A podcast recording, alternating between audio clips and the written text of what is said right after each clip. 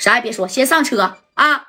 这小段位的，那你说让别人看见呢？哎，哗啦家，你看就上车了。上车以后啊，你说这周公子就说了，嗯，把电话给我啊，我给小梅呀打个电话，我跟她见一面。这事儿的来龙去脉呢，我还得问问她啊。哎，这功夫你看，把电话就拿进去了，给这个小梅就给支过去了啊。那小梅在宾馆住的呢，跟那个小亮亮啊啊，这哥俩咋的？这哥俩就是说白了啊，就是哎呀，还在这研究呢。那你说能不能给这把这事儿解决了呀，姐呀？我还能不能开演唱会呀？啊，那这电话就响了。你看，没想到是周公子真回来了啊。那这小梅呀，也是贼有面子的。喂，小梅吗？嗯，小梅呀。那什么，我现在已经落地了啊！你在哪儿呢？我马上就过去。哎，你看这梅姐这一听，什么？你回来了？我在香格里拉呢。那行，那那那我去找你吧。你不用找我，我去找你吧。啊，你真回来了？真回来了？放心吧，这事儿啊，我给你解决啊！我指定给你解决的明明白白的。张天硕他怎么打的你？我让他。啊，怎么十倍的偿还？这你放心啊！哎，你看给这小梅给高兴坏了，知道吧？哎呀，这当时抱着个电话就捂这胸脯啊，亮啊，太好了啊！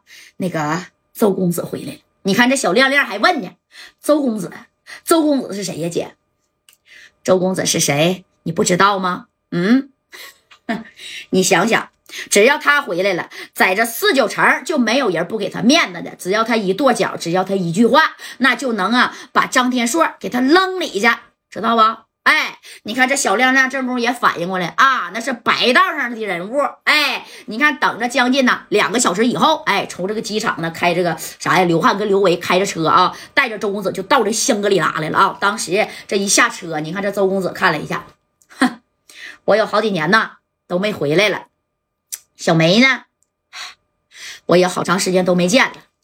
走吧，上车啊，上楼啊！你看这咔，好几年都没回来了啊！这家这小墨镜一戴，这小包一夹，这小派头子必须得十足啊！为啥呢？得给小梅一个呀啊，就是非常好的霸气男人的形象。那你看，直接哗哗坐电梯，直接就干到六六楼的六零五房间啊！当时这家这一开一开门啊！你看这小梅，咔这一开，一看，哎，这曾经的这个他的靠的这个男人啊，回来了，哎，跟以前呢是一样。当时这个你看，周公子把眼镜也摘了，小梅，我回来了，哎，这小梅委屈巴拉的，啪的一下子，你看就给周公子就给搂上了啊，夸了，知道吧？搂上了以后，那你看这个这刘汉跟刘维也不好意思了。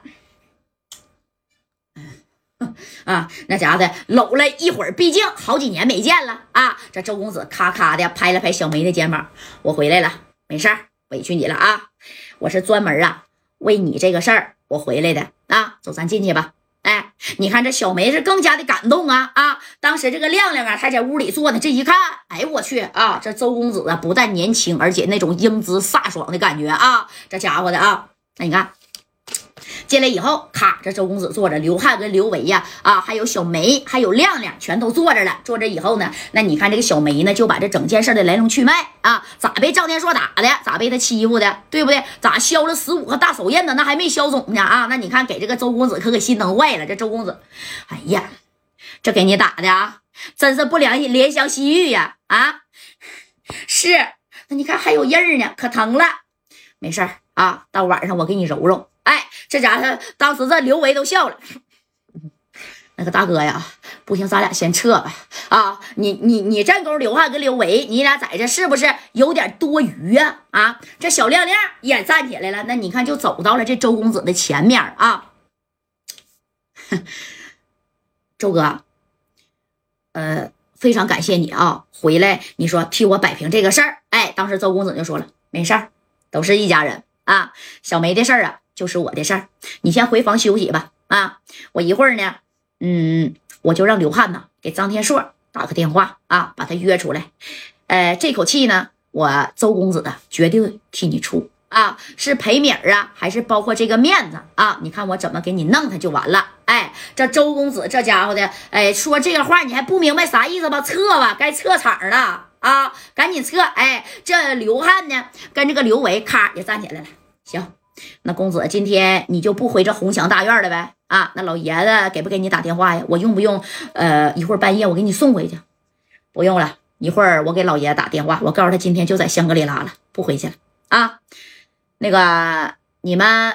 哎，那你还不明白啥意思吗？撤吧！哎，这咔咔的，你看这些人，亮亮啊、刘汉跟刘维全都撤了啊。这这一撤，门一门一关啊，那你看，哎呀，这些虽然是说好几节没见了啊，那之前呢，这个周公子属实啊，对这个小梅是挺好的，感情也挺深厚。虽然后来分开了，对不对？那这这些这办事儿啊，又旧情复燃了。那你看，咔的一下把小梅就搂过来了啊。这小梅就说了，这事儿你可得给我办呐，你放心啊。明天你就看我怎么收拾张天硕就得了啊！你说这功夫呢？这谁呀？周公子的电话还就响了。谁呀？老爷子呀！你好几年他妈都没回来了，你不回家看看我，你干啥去了啊？这周公子的老爷子这电话，你看张就破口大骂：“小兔崽子上哪儿去了啊？